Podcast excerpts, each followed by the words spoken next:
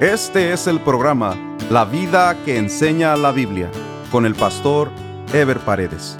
Un programa de reflexión bíblica sobre la manera que Dios espera que vivamos los cristianos, quienes estamos llamados a dar testimonio de nuestra fe en Jesucristo a través de nuestra manera de vivir. Continuamos con la serie Sabiduría para la vida diaria, un estudio basado en el libro de Proverbios. Este es el estudio número 50 titulado Donde no hay chismoso, cesa la contienda.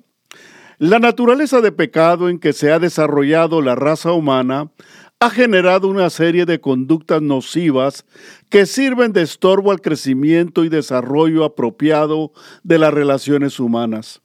La Biblia nos describe esas conductas de diferentes maneras y en diferentes instancias. Sin embargo, el libro de Proverbios se encarga de definir esas conductas, así como las consecuencias que traen a quienes se conducen nocivamente y el daño que provocan a otros. El propósito del libro de Proverbios es advertirnos para que podamos distinguir esas conductas, evitar a las personas que se conducen inapropiadamente para no recibir el daño que causan y por supuesto para que nosotros mismos evitemos desarrollar ese tipo de conductas. Una de esas malos hábitos al que el libro de Proverbios se refiere es la costumbre de proferir chismes esto se refiere a propagar entre amigos, compañeros, etcétera, noticias, sucesos o problemas que involucran a esas personas, pero con el propósito malicioso de sembrar discordia entre ellos. Las personas chismosas se encuentran en todo tipo de grupos e instituciones, incluyendo la iglesia. Conocerlos y evitarlos es importantísimo, porque los mismos están dedicados a establecer o a ahondar contiendas entre hermanos. A eso se refiere los siguientes tres versículos que se encuentran en Proverbios 26 del 20 al 22 y que dicen de la siguiente manera. Sin leña se apaga el fuego y donde no hay chismoso cesa la contienda. El carbón para brasas y la leña para el fuego y el hombre rencilloso para encender contienda. Las palabras del chismoso son como golosinas y penetran hasta las entrañas. El primero es una indicación directa a la necesidad de eliminar los efectos negativos del chisme a través de ignorar o excluir a los chismosos. Si a un fuego se le deja de echar leña, el fuego sin ninguna duda se apagará. Así de la misma manera se apagará el chisme en forma directa. Cuando los chismosos tienen quien los escuche, seguirán encendiendo fuegos o contiendas. Pero si se les calla o se les excluye, se acabará su malicia y cesarán las contiendas. El segundo no es más que una confirmación del primero. Si queremos tener problemas y contiendas en nuestra vida, entonces lo único que tenemos que hacer es darle rienda suelta a los chismosos para que rieguen sus palabras maliciosas y hagan el daño que se proponen. El tercero nos habla de la forma sutil y persuasiva que los chismosos utilizan para penetrar en las mentes y corazones de los incautos. Desafortunadamente, siempre hay personas sin integridad y sin carácter que abren sus oídos para escuchar a los chismosos. No tienen capacidad de entender la malicia de las palabras porque son envueltos en la astucia de los chismosos o no tienen la voluntad de evitar el daño que los mismos causan a otros. El proverbio dice que las palabras del chismoso penetran hasta las entrañas, lo cual significa que el efecto del chisme es cambiar nuestro sentimiento y opinión respecto a una persona en sentido negativo. Los chismosos pueden usar mentiras, pero también utilizan verdades a medias que se convierten en aserciones que terminan inclinando nuestro pensamiento sin siquiera considerar lo que la otra persona tiene que decir. Por esa razón, A un chismoso se le debe poner en su lugar desde el principio, no ponerle oídos, no dar lugar a sus palabras engañosas, no convertirse en canal de transmisión de sus chismes, porque quien así lo hace fácilmente se puede convertir en uno de ellos. Proverbios 26, 23 dice, como escoria de plata que barniza la losa, son los labios lisonjeros con un corazón malo. En este proverbio necesitaremos también revisar la nueva versión internacional para entender mejor el mismo. Esta dice así. Como baño de plata sobre vasija de barro son los labios salameros de un corazón malvado. Las palabras salameros y lisonjeros se refieren a las personas que alaban a otra de manera aduladora o exagerada. La losa o el barro jamás irían juntos con la plata. No hay aleación. Es un metal uno y el otro es tierra. Por lo que de la misma manera se ven los halagos que vienen de un corazón con malicia. Las personas que tienen malicia en su corazón suelen hacer amistades a través de halagar exageradamente a quienes tienen interés de conquistar. Hay mucha hipocresía en sus corazones, por eso utilizan la adulación como mecanismo de conquista, pero en el fondo se sabe que no hay ni sinceridad ni buenas intenciones en lo que dicen y lo que hacen. Proverbios 26 del 24 al 26 dice, El que odia disimula con sus labios, mas en su interior maquina engaño. Aunque hable en tono amable, no le creas, porque siete abominaciones hay en su corazón. Aunque su odio se cubra con disimulo, su maldad será descubierta en la congregación. De la misma manera que el proverbio contenido en el versículo 23, estos tres proverbios descubren la falsedad que hay en las personas que aparentan ser amorosas y amables, pero que en el fondo de su corazón están llenos de odio y malicia. El primer proverbio habla de la astucia e hipocresía que hay en sus labios. Lo que dice es pura apariencia y no tiene nada que ver con sus maliciosas intenciones. Hay personas que nos sorprenden con halagos repentinos o con palabras demasiado elaboradas o con argumentos fabricados con astucia y lo hacen para disimular el verdadero odio que tienen en su corazón. Cuando hay discernimiento o madurez espiritual, es fácil identificar las intenciones disfrazadas de gente maliciosa. El segundo proverbio muestra de qué están hechas estas personas, o dicho en otras palabras, la malicia y contaminación que hay en su corazón. Siete abominaciones es una manera de decir o resumir la descomposición que hay en sus corazones, que se han inclinado al mal voluntariamente y han multiplicado sus perversidades. Realmente es muy delicado no identificar a ese tipo de personas, pues cuando a alguien le gustan los halagos y las adulaciones, puede ser fácil presa de estos instrumentos del maligno. El tercer proverbio se refiere a que tarde o temprano su malicia disfrazada de bondad será descubierta y Dios se encargará de ponerlos en su lugar, porque Dios no soporta la hipocresía y el engaño con que muchos quieren ya sea hacer daño o aprovecharse de los demás. Los creyentes tenemos que tener mucha sabiduría y discernimiento en la manifestación del amor a nuestros semejantes, pues el amor no quita conocimiento, ni el rechazo a los hipócritas reduce la bondad. Proverbios 26, 27 dice, El que cava foso caerá en él, y al que revuelve la piedra sobre él le volverá. Este proverbio se refiere a las personas que hablan o maquinan para hacerle daño a otros. En ese sentido, el que cava foso o el que revuelve la piedra es aquel que con esfuerzo trama algo malo para su prójimo. Pero la Biblia dice que quien se esfuerza maquinando mal contra otros caerá en la misma trampa que ha tramado, ya sea que cosechen el mismo daño que desearon para otros o que caigan en el mismo pozo que ellos cavaron para otro.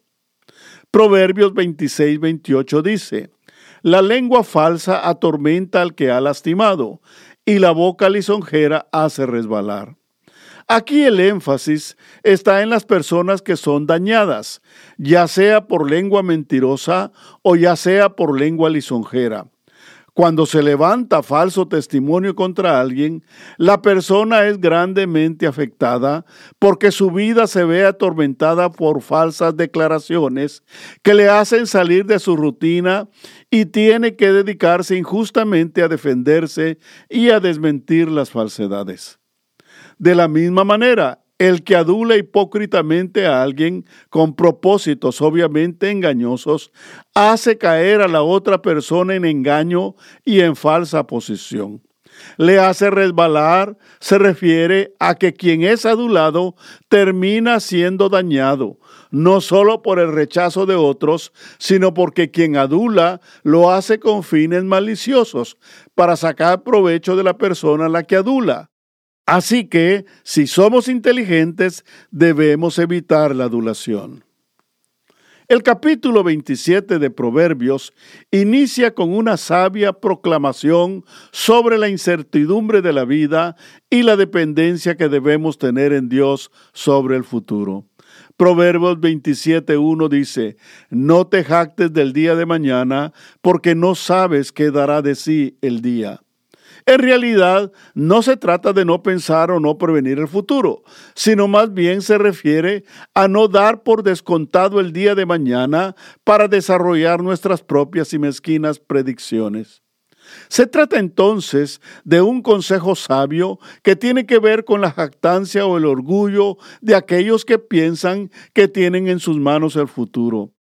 Pero una cosa es ver el futuro con fe y con optimismo por la confianza en las promesas de Dios y otra cosa es ver el futuro con arrogancia basados en lo que uno cree que es o que puede hacer por su cuenta. Nadie fuera de Dios tiene control del mañana. Nadie sabe lo que en realidad va a pasar o si va siquiera a ver el día de mañana. El creyente no se jacta del día de mañana, sino que descansa en el hecho de que Dios tiene control del día de mañana y pone su confianza en Él y no en sus propias capacidades. Como dice Mateo 6:34.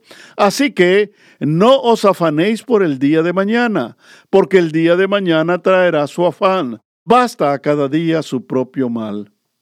Proverbios 27:2 dice, Alábete el extraño y no tu propia boca, el ajeno y no los labios tuyos. Hay personas a quienes les fascina alabarse a sí mismas, que viven hablando de ellas todo el tiempo, de lo que son, de lo que hacen, de lo que piensan, pues siempre quieren ser el centro de toda conversación. La persona sabia y prudente no necesita alabarse a sí misma, pues sabe lo que es y lo que tiene, y no necesita la aprobación de los demás, pues tiene su propia seguridad. Mientras que el que se alaba a sí mismo, lo que hace es manifestar su inseguridad y la necesidad de que otros lo aprueben. Una persona con madurez y con una estima equilibrada no anda buscando la alabanza de otros, sino reconociendo el valor de los demás para animarlos y bendecirlos. Proverbios 27.3 dice, Pesada es la piedra y la arena pesa, mas la ira del necio es más pesada que ambas. De la misma manera que el necio se empecina en su necedad, asimismo se enciende en su ira porque el necio no recapacita, sino se empecina en elevar su enojo. La ira de una persona necia es como una carga incontrolable que no se puede soportar. Muchos de los proverbios han sido desarrollados para advertirnos de evitar y de no provocar a los necios, a los maliciosos, a los que levantan falso testimonio, a los chismosos, etc porque no son personas normales, son personas dominadas por sus respectivas pasiones que no solo se cargan de razón, sino que además no miden las consecuencias de sus actos ni se refrenan del daño que pueden causar a sus semejantes. La sabiduría, básicamente, consiste en dos cualidades que bendicen a la persona sabia. Primero, que saben lo que tienen que hacer en el momento oportuno. Y segundo, que saben lo que no deben hacer o con quién no se deben meter para evitarse problemas y vergüenzas en la vida. Proverbios 27:4 dice, Cruel es la ira e impetuoso el furor, mas ¿quién podrá sostenerse delante de la envidia? Si bien este proverbio menciona la ira, en este caso, la misma está señalada como una conducta nociva y no necesariamente como algo que viene del necio.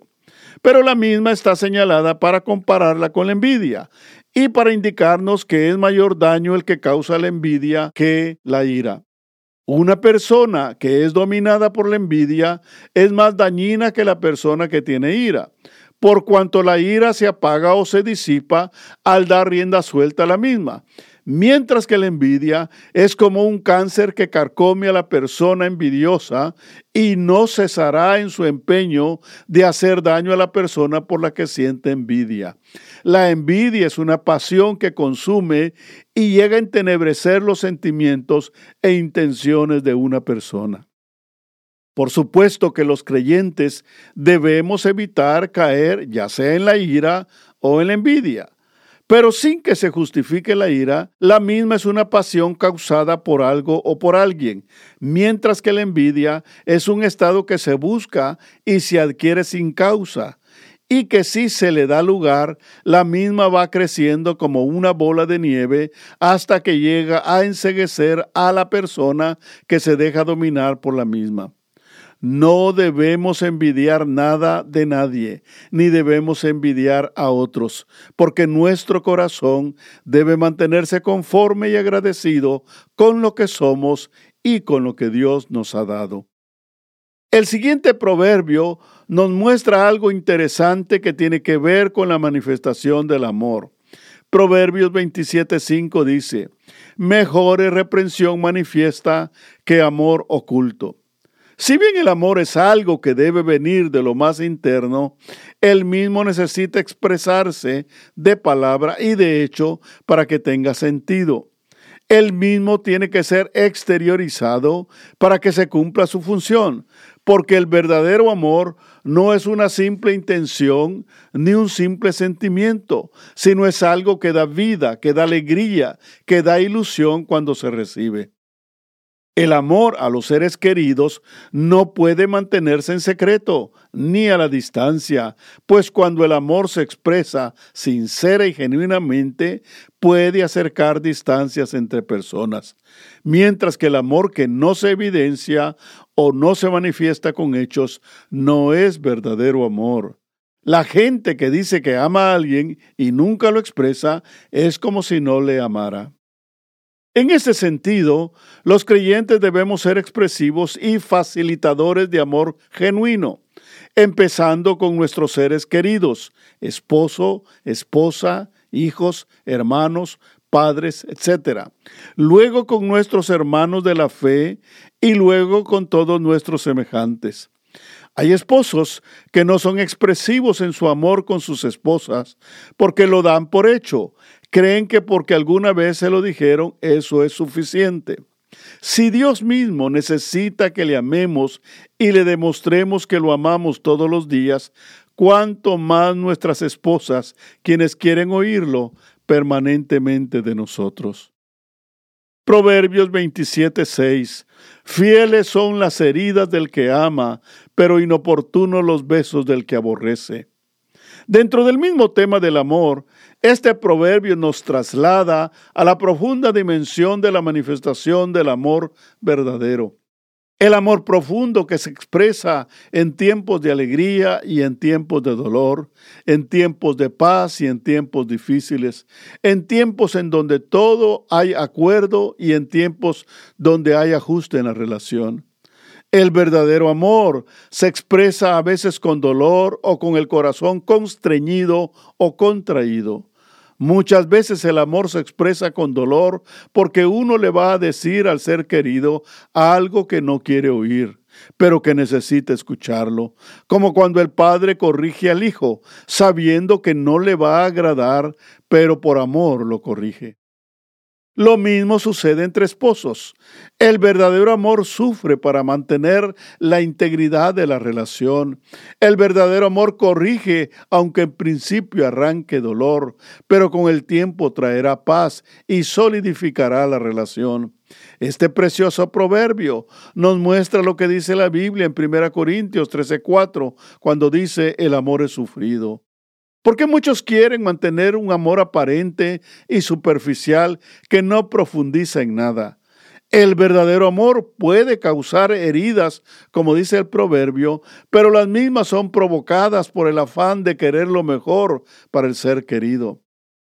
Las heridas que se mencionan en el proverbio son por supuesto de carácter metafórico, pues se refiere a las palabras correctivas o reprensivas que se manifiestan al ser querido o al amigo, inspirados en el amor que se le tiene al mismo, porque ese es el verdadero amor. Ese es el mismo amor que Dios nos muestra a nosotros, quien constantemente nos está corrigiendo para nuestro propio bienestar, para manifestarnos su amor y su misericordia y para arrancar de nosotros un genuino compromiso de amor, como dice Proverbios 3:12, porque Jehová al que ama castiga, como el Padre al Hijo a quien quiere. En el próximo programa estaremos desarrollando el tema al hambriento hasta lo amargo le es dulce. Nos vemos en el próximo programa. Dios les bendiga. Este fue el programa La vida que enseña la Biblia con el pastor Ever Paredes. Este programa fue patrocinado por la iglesia La Puerta Abierta, ubicada en Irvine, en el condado de Orange, California.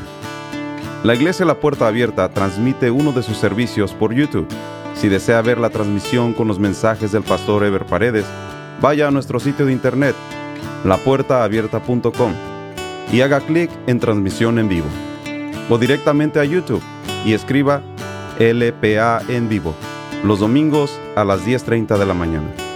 Si desea mayor información, escriba al correo electrónico info arroba lapuertaabierta.com.